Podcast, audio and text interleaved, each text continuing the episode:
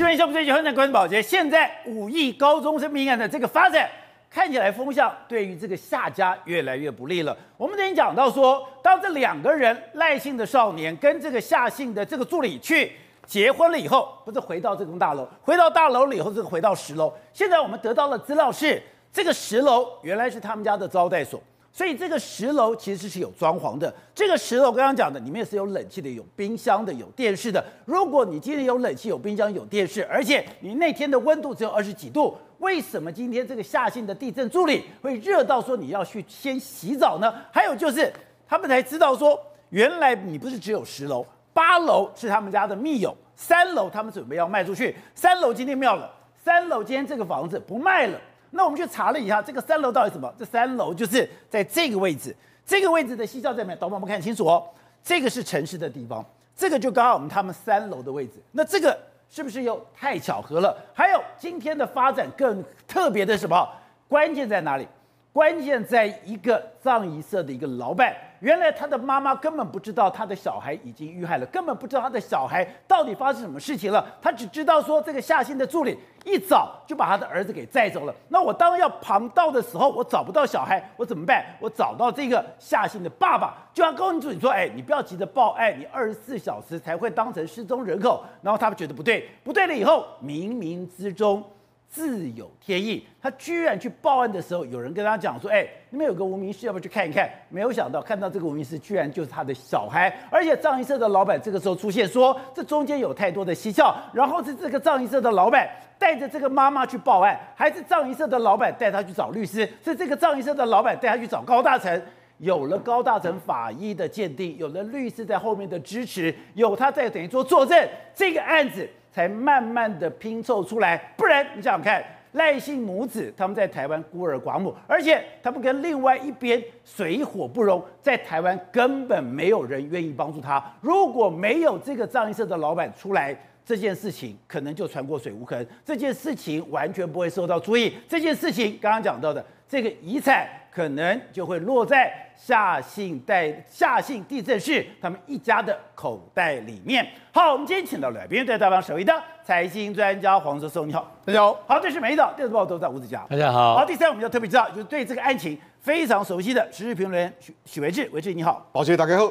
好，第四位是资深媒体人姚惠珍，大家好。好，第五位是政论专家林庭辉，大家好。好，第六位是资深的社会记者吕玉峰，大家好。好，玉峰刚刚讲的，哎，这个案子。真的每天都有新的发展，而且这个案子越看越怪，越看越离奇。刚才不是讲吗？那天一开始的时候，这个事情为什么大家觉得怪事？你怎么可能说在你爸爸告别式的第二天，你爸爸要等于说入塔，你要旁道的时候，你就跑去结婚，跑去结婚，你不到两个小时，你就会从这个高楼坠楼，高楼坠楼。现在刚刚讲的好，你好像被故布一阵，好像是自己亲生，可是亲生的关键在十楼摔下来，怎么可能说？你你的身体是完整的，你怎么可能说你的外表看起来没有任何异状？连旁边经过的人说，哎，那是个路倒的病人。你想，如果只是路倒，就代表你跟高楼坠落的时候你没有关系哦。还有，怎么可能说，哎，你跟他结婚两个小时，不管怎么样，哎，你们是夫妻嘞，结婚两个小时，你从上面下来了以后，你换了一套衣服，然后。跟警察聊天的时候，完全跟你无关，而且你也没有承认说你就是他的配偶，然后什么让这个赖姓高中生居然是以无名尸的这种身份进行了一个处理。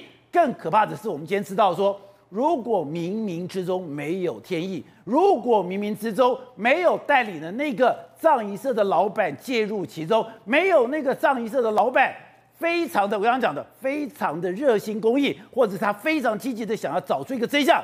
这件事情石沉大海，对一切的一切，我觉得冥冥之中自有天意。因为从一开始我们知道说十楼，然后坠落下来，像躺在这个地方，像是鹿岛喝醉不胜酒力一样，大家都觉得很奇怪。但是呢，现在查出来一件事情，就是夏信地震室，就是夏信朋友的爸爸。以前是房仲的电东哦，他是电东哦。电东是什么意思？我不是只有处理这一间房子，我是电东的话，我整个体系，我整个体系，我店内的委托物件，我都可以有处理，有办法去拿到这个钥匙。所以呢，重点来了，八楼跟三楼他们是有机会来进出的。哦、那如果是三楼的话，那这个东西其实就非常非常的蹊跷。我们先来看这个平面图，这个地方是。一七零号的芝山这个地方呢，其实这边就是现场，哦、所以等于说，如果你是真的是从像高大高大成法医讲的，你从低楼层被丢下来的话，那这个角度是有机会、有可能的。但是呢，这只是我们的推测。另外一个就是今天比较新的一个进展，他今天其实像一个路倒的病人，因为他就在马路旁边，倒在马路旁边的刚刚讲的那个路边上，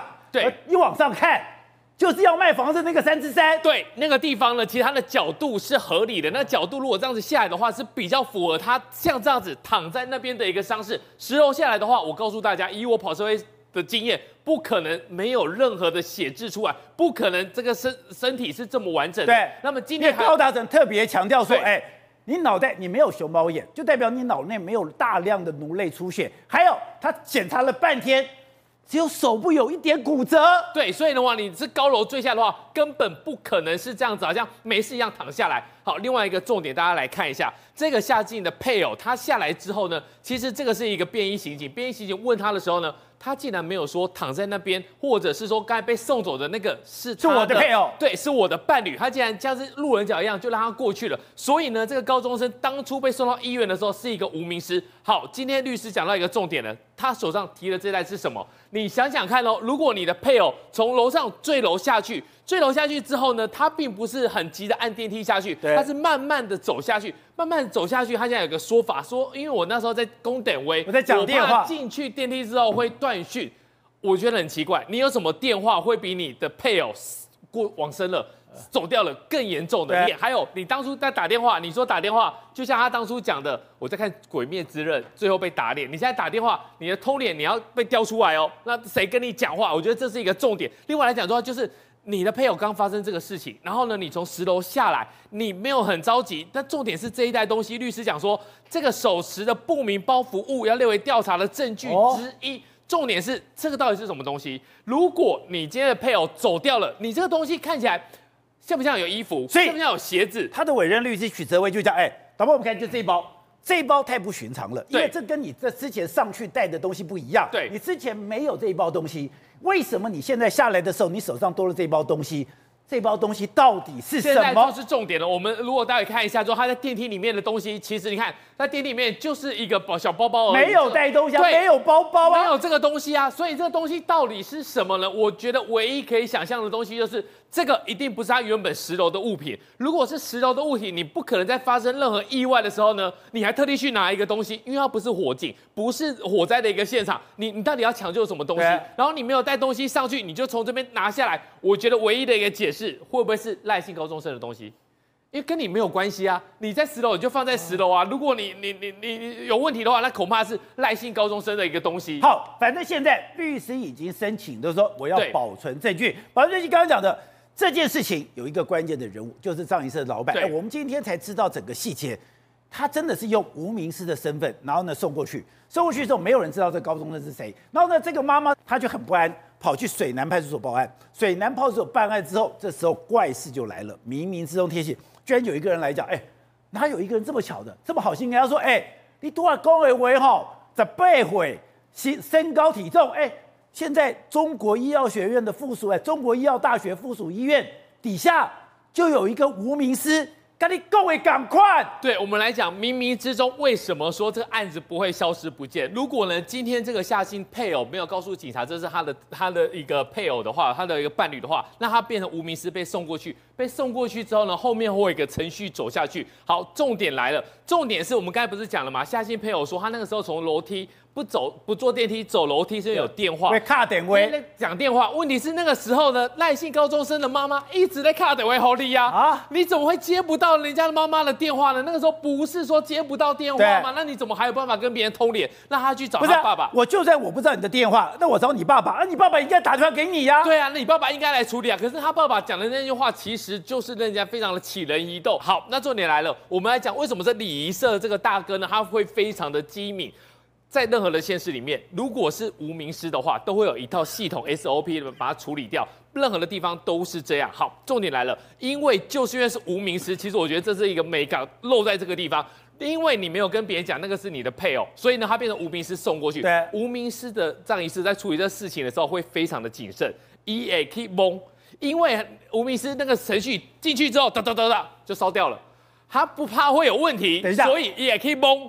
无名尸是很快就会处理掉，对，很快就烧掉。那如果他这次用无名尸处理，最后就真的死无对证了。对，无名尸他不是说很快就烧掉，但是呢，如果都没人认领的话，他就进入那个程序，后面就没有人再去管他了，因为你根本不知道他有没有出事。对，所以呢，不管任何县市这些礼仪社，我们讲一句实在话，你会去做无名尸，其实就是想要做点公益，因为无名尸哦。没什么礼顺，没理头，就是对，没理头，就是一句一句安尼省的啦，省端啦。然后他们就是做有做这个都是想回馈社会，或者是他很有这个社会经验，对，他也可以蒙。所以他一蒙下去之后说，哎，这唔对哦。你好，哎，咋咯？乐还是安内吗？因为其实大家都看过很多了，很多的无名尸就是两种，一种就是小飞侠，另外一种就是水流尸。所以呢，小飞侠几乎是他们处理的一个相当熟悉的，看很多了，所以他一摸就知道不对。你这你你逃那呢？没代志，好，你咋了？乐安那有柯林这么完整，然后你的手，因为你要入你要入这个冰柜嘛，你要入冰柜，你要进去的时候呢，哎，你都会碰得到，因为你把它绑进去。对。怎么都是好好的，所以呢，他才告诉别人说，哎，这个东西是有问题的。所以这个葬仪社老板就刚刚唔丢，对，带起怪怪怪怪料。哎，他的妈妈刚刚讲说，哎，人家跟他讲说，嘿，那边有无名尸，他去找了那个无名尸，发现那我的儿子居然在这个地方，真的哎，哪有这么小说？你去报案，报案旁边有一个人，他居然知道有无名氏，还知道说通报你说去哪里，中国医药学院附属医院底下的这个太太平间去找，还没有找到，找到了以后，哎。葬仪社的老板居然就在旁边，葬仪社的老板就跟他讲：“哎，这怪怪哦。”然后呢，这个葬仪社老板就带他去报案。这个妈妈，我刚刚讲的孤儿寡母，在台湾根本没有任何依靠。对，今天有跟你讲说二十四小时不能报案，他也不知道该怎么办。今天要不是葬仪社的老板带去报案，他搞不好就没有去报案。第二个就是，他就赶快去找高大成。然后而且还帮他找律师。对，我觉得来讲的话，其实从他坠楼，然后呢，他没有告诉别人事实之后呢，一路下来到跟他爸爸讲完，然后到派出所，你可以想象吗？我去派出所，因为派出所其实是非常人声鼎沸的，周堆待机哎。但是你去派出所的时候，其实我觉得同仁在第一时间根本没有意会到这件事情的严重性，竟然有人去跟他讲说，哎，阿林公开咋不会？讲白了，对，台湾一天到晚。报失踪人口有多少？对，而且你十八岁，十八岁的小孩子，因为就你贪玩嘛，对，你就出去剩嘛，出去剩，两三缸就会登来。只会旁边有一个人说，哎、欸，要多少钱的？差差不多十八回，跟你讲也差不多，你给这夸夸嘞，夸夸是应该啦。对，没有想到这个就是天意。然后带他去之后呢，藏衣社的老板也在那里，所以呢，他才带着他去报案。不然的话，其实你一个环节没有扣上，这个事情就这样子就过去了。大家讲说，那应该嘛？那一天是早上，刚刚讲从七点就把你找出去，对，然后呢，你这个等于说九点多你就已经进到的这个地方。黑，刚刚什么？黑，当你在沙多你在龟多，啊，二十几度，你别晒伤辛苦，而且那个地方说，哎、欸。他们家那边是有冷气、有装潢的哦。啊，你进去以后就开冷气，有需要热到马上洗澡吗？对，因为那个地方呢，其实据我们了解，那是一个他们下家因为买下来准备要做投资，那在做投资的时候还没有获利之前呢，先把它稍微整理一下，是一个招待所。你想想看，宝杰哥，招待所是不是一定有冷气？还有他之前讲了，他跟赖姓高中生是不是有啤酒？所以那个地方呢，其实是可以当做是一个招待所的。你有冷气，你会在白天，你还喝了酒，这你你怎么在白天洗澡呢？所以在来讲的话，真的是非常的离奇。会不会是后面还有一组人，还有一组集团是我们没看到的？好，没事。你台中人，你对这你对这个案情刚好你非常熟悉，你跟高大成非常熟悉，你跟这个葬仪社的老板非常熟悉，你跟这个律师刚好也非常的熟悉。这件代志真的这么样的玄奇？卡苏伯一个葬仪社的老板这么热心，没有藏仪社的老板带着赖姓的妈妈去报案，带着赖姓的妈妈去找高大成，带着赖姓的妈妈去找这个律师，去给他代志就呼呼啊，就船过水无痕，他就什么拢无啊。阿公，这里法律之前人人平等哈，法律之后各显神通。来看这个洛嘎就说这里收窄哈，你刚刚提到的宝杰哥所提到的哈，我稍微再做一点 modify 一下。这一个五月四号的早上七点钟，夏姓的助理。把这个小赖约了出去，对，那天已经请假被入被入塔，时辰都看好了，对不对？好啊，结果呢，在台东的惯例是，我一前一天是火化，火化，第二天，天才领才领骨灰，啊、哦，好，那领骨灰的时候时间靠啊，给你俩搞小赖揪出去，揪出去，不讲被什么所在，这时候先回到他们住处，大家看到，来回到刚刚讲了个照照片这里头哈，这个在上次我在有台就提过，这个塑胶袋我们怀疑什么？为什么换的衣服？你刚刚提到早上到他们家。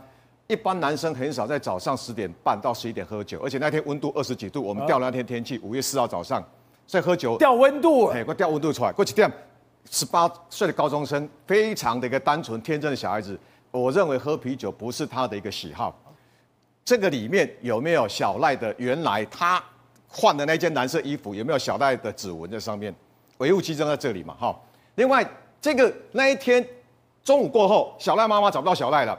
这时候葬仪社的老板就是他，非常觉得很热心，因为他就是负责老赖的遗体的火化的同一个老板。老赖也是同他负责，马姨负责而已。所以呢，他就带着小赖的妈妈去我们的松安所报案。报案的时候，那个警察也很棒，就是说啊，你赶快比对户政事务所有大头照一比，哎，中国医药大学附一地下室有三具无名尸，不是一具，三具。小赖妈妈心中忐忑，到现场一看，差嘛，温家奈西里家嘞。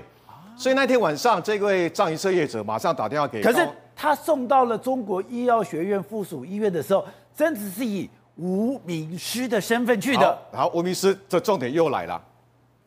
为什么无名师？因为小赖身上没有身份证，身份证都在夏助理身上。啊，你从你说你去洗个澡，六十二分钟洗澡洗得快，啊、你讲到重点了。对，咱哪边可以结婚？结婚身上有身份证，是啊，还有新婚的证明，对吧？外身份证嘞，啊，外证明嘞，我的印章嘞。我如果是无名氏，警察所以说，哎，这里身份证的摸咪郎，打个电话问一下，那就播证件嘛，不来变无名氏，不知呃无名未知名人士的名词写在下。身份证嘞，身份证嘞，你下注你健保卡嘞，所以这证件都没有啊。那个我说，在这个之前，我们都以无罪度定论，对不对？我刚才聊天还讲说。几年前那个美国辛普生命案，全世界全美国都知道他杀了老婆，无罪开释，没有直接证据。我我跟夏姓父子哈，跟夏代书还有夏助理跟你讲，所有的媒体不是在定你们的罪，反而在帮忙你们抽丝剥茧。如果这个一切合法，你可以继承了夏那个夏助理可以继承小赖的所有三十笔的房地产，你假乐体，你吞没乐体，而且一个状况，中南部搞土地的，欧北两都能叫恐怖诶。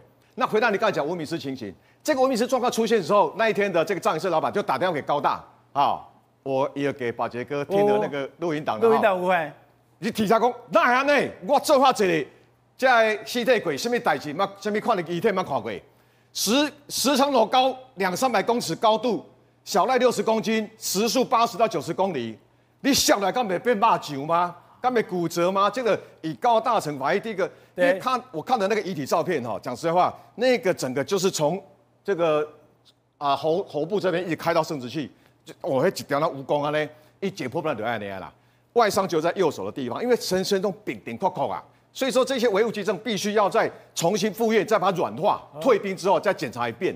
所以没有道理说从我们合理化是从这个掉下来哦，三楼楼层掉在旁边那个地方。所以高大在第一时间讲说，哎有没有从口中？吐东西出来，所以那批那个草干掉，那个高大故意引导不对的啦。你故意讲哎，故意讲，主要是从石头掉下来，下底下没有凹痕，六十公斤重力加速过去，那头开始白呢。而且嘛，无血迹，无血迹，骨头无无无被骂酒，啊不可思议了哈。所以这个可疑指数多到我们无法想象。你说有一个非常奇怪的事情是，那个葬仪社的老板，他只养了一只猫，这只猫非常的特别。那天你跟高大成跟葬仪社老板在那边谈了呃了解这件事情的时候，那时候居然那个猫就在这个老赖的骨灰坛旁边啊，是小赖。啊，在小赖，因为他那个老板很棒哦，他把小赖的骨灰都准备好了，都准备小赖的骨灰坛。准备好了，就希望他告一段落之后就啊、呃，大家都是义务的，没有，因为他们这个房地产呃财务都被冻结嘛哈，所以这里面很悬的地方就是说，包括在前天我们在殡仪馆开会。然后包括我的车钥匙被锁在那个殡仪馆的车子里头，什么这一大堆的，想一想，你的车被锁在里面？对，我从一给我的案例，后来我们想一想，我是不太相信什么太多神鬼传，但是我觉得说，冥冥当中小赖有一种力量在来告诉我们，因为你要知道这个情形，因为小赖的房地产不是只有在北屯区单元四、单元八十四期荣这个。荣德段、美和段、跟岛这个洲际段、连潭屯区，昨天你讲的那个县民就是我嘛，哈。哦。哎嘿，南屯很多地。因为我那天看了他全状的那资料，哈，赖差名、赖差名，哦哇一堆，所以他的一个土地的所有值，哈，加上，我是说为什么夏姓代书，哈，在我台中问的地政士，很多人对他的评价不差。这类人他有一个差庆的。房屋中介在水南店，他是那家的老板呐、啊，讲白就这样子。那么今天最近消息有人讲说，这个夏姓助理的哥哥那天也请假，请假有什么协助的地方吗？或什么地方？我们还是无罪推论。但是太多狐疑的地方。那一天台中地检署找他们来侦讯的时候，大批人马阵仗之大。对，为什么阵仗之大？那小赖跟到我们那个许哲律师，我觉得那时候对第五分局还有点小小的阿 Q，说：“哎，你的板哈，哎，当个哎，他积极的，好像在对那个菜鸟律师。你就看后后面阵仗一堆，他们包括律师，包括朋友，包括啊、呃，有人跟我讲什么冤狱平反协会的人呢，哈，一大堆在那边，你也不管。而且这个许哲律师发函给对方律师说：你把那三十笔的房地产还给我们。他说哈，他有一个函，他说不能够还给。这个小赖他们因为继承人的权利有问题，那可以嘛？你可以给台中地院吗？可以给第公平第三者不？你知道那一天如果夏代书他已经合法的配偶了，他如果把遗体领走的话，又自杀结案掉，忘了火化，你们死无对证。所以还好，像目前遗体发还给了小赖妈妈。为什么发还给小赖妈妈？因为小赖妈妈。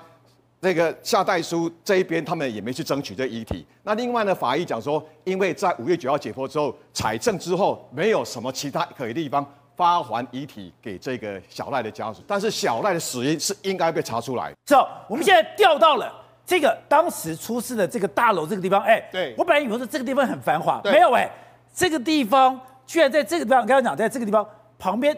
全部都是空地，嗯，这个地方人很少的。而姐我就觉得说这个地点选的真的非常的有意思。为什么这么非常有意思？第一个，它坠楼的这个从十楼，而且三楼八楼都是跟下家有关系嘛。好，但是呢，你知道，事实上如果你要说，哎，对面会有人看到，因为如果真的假设是坠楼来说的话，我们一般城市里面。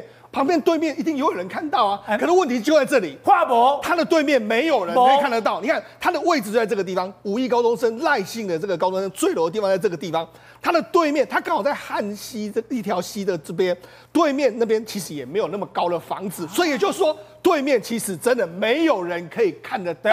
所以就觉得，哎、欸，这怎么会这么恰恰好又发生这样的一件事情？虽然不是说希望有了目击者吗？目击者为什么那么难找到？如果你在对面，真的假设在城市里面对面一排都房子的时候，难免会有人会看到，但是刚刚好就没有人可以看到。而且按照我一直所说的，他不是只有北屯，他南屯房子也有，而且律师你们去整理了，对，他是。名字都是他的名字，都是他的名字，而且他不但有很多的笔土地，对，他每笔土地的持份也都很大。我们就讲嘛，他持持有土地来说的话，不是说山海线都有嘛，然后北屯区也有，然后南屯区也有嘛。那南屯我就讲，南屯其实比靠近所谓七期啊，那那些地方，所以那些地方来说啊，还有这个黎明重化区等等，现在都是非常夯的。而且现在整个这个宝杰，我跟他讲，现在整个如果你去看南这个南屯的这个价格来说的话，你看南屯区喽，南屯区南屯区哦，你看南屯区哦哈，然后看它的总价是这样一亿的一亿的房子比比皆是啊。在台州，对啊，房子要一亿元了，就就是类似这样子的啊，类似这样子的一个这个独独栋的这个豪宅啊，你看这么多就是一亿一亿一亿，哎，宝杰，你要知道，哎。这在台中已经现在破亿的这个房地产也比比皆是，在南屯南屯这个地方。另外，当然北屯也是嘛。你看上板路南屯啊，西屯就是七期嘛，北屯就是这样。所以，那实际上在整个南北屯、西屯，哇，全面现在台中只要是市区的价格，真的都是非常夸张的这个价格。你没想到台中居然也能飙到这样，我就说没，现在已经有一百万的单品的这个房地产在台中出现了。所以，哎，你们是五亿，对，你们是十二亿。不是五十亿，对，应该有八亿啊呢。而且那个土地是还没开发出来。如果假设你跟建商一起开发了之后，土地是这样的，你开发之后价格会更高啊。所以我就说，这个其实这个土地价格是这样，但是开发出来的实质利益呢，搞不好还会更多，有可能会翻倍。所以，所以为什么我就说这个这个律师会说你持有的他的财产太惊人了嘛？好，那我就讲，其实真的在。不是只有在南部，事实上在台湾都一样。你要跨入什么土地买卖啦，然后特别是从化区这种东西呢，往往都是我必须说，有可能会有枪声啊，或者是人命都可能会闹出来，这是一点都不意外。为什么？因为这里面有建商想要想要扯进去。投资客在这个地方，投资客跟建商呢，他们为了价格就那边讲来讲去，然后你就牵扯到什么地政士啦、经纪人中间的，还有帮派利益也想要搞这些东西。所以为什么这样？我们讲台北市，我们讲这个这个机捷，这个机捷它公原本的农业用地原本不都不到一万，就变成是农业用地，哎，准备要开发的时候就可以飙到两万到三万，然后建建地的时候可以飙到一坪十三万到十十十二到十三万，但是卖出去要一坪四十万，所以它之间利益多少？这层层叠叠，层层叠叠，大家都知道这个利益太大，所以大家就会想要这个这个想要引爆进去。好，那我最后讲一个案子，这案子是前两天才宣判的，一个台中一个非常有名的黎明自办从化区。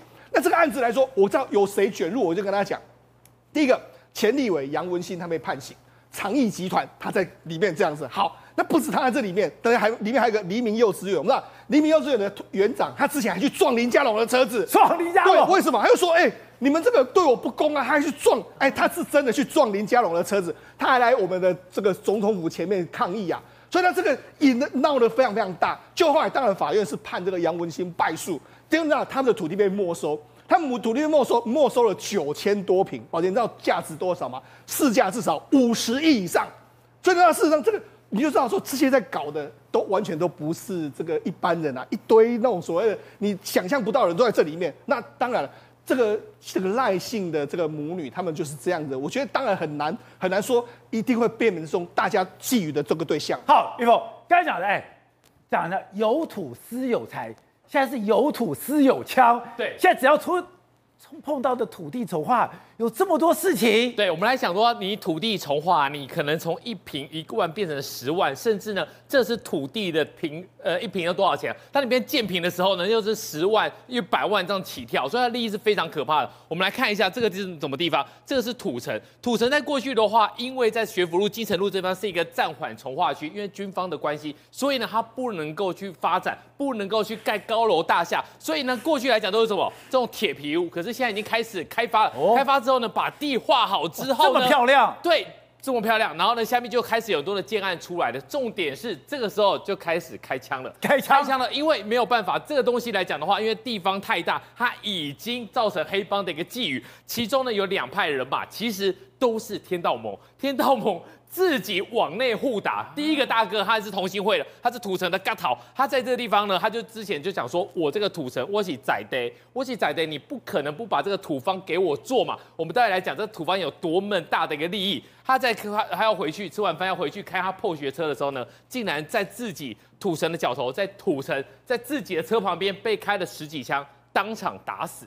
当场打死哦！那另一方人马就想说，好，那如果要被卡表就来啊。可是过了一个月、两个月、三个月、四个月都没事的时候，另外一方的人马大哥，因为都有在做一些善行义举，发百米，发百米，在发百米的过程当中呢，一个年轻人在三天就刚好满二十岁，直接带了枪过去开，对着那个大哥未成年，棒棒棒棒棒开，结果那大哥有没有死掉呢？那大哥没有死掉，但是旁边在帮忙发百米的义工被当场打死了。打完之后呢，你以为他会逃吗？没有，从那个时候开始，少年枪手就是他，拿了一一一边拿了枪，一边拿了弹夹，直接走到派出所。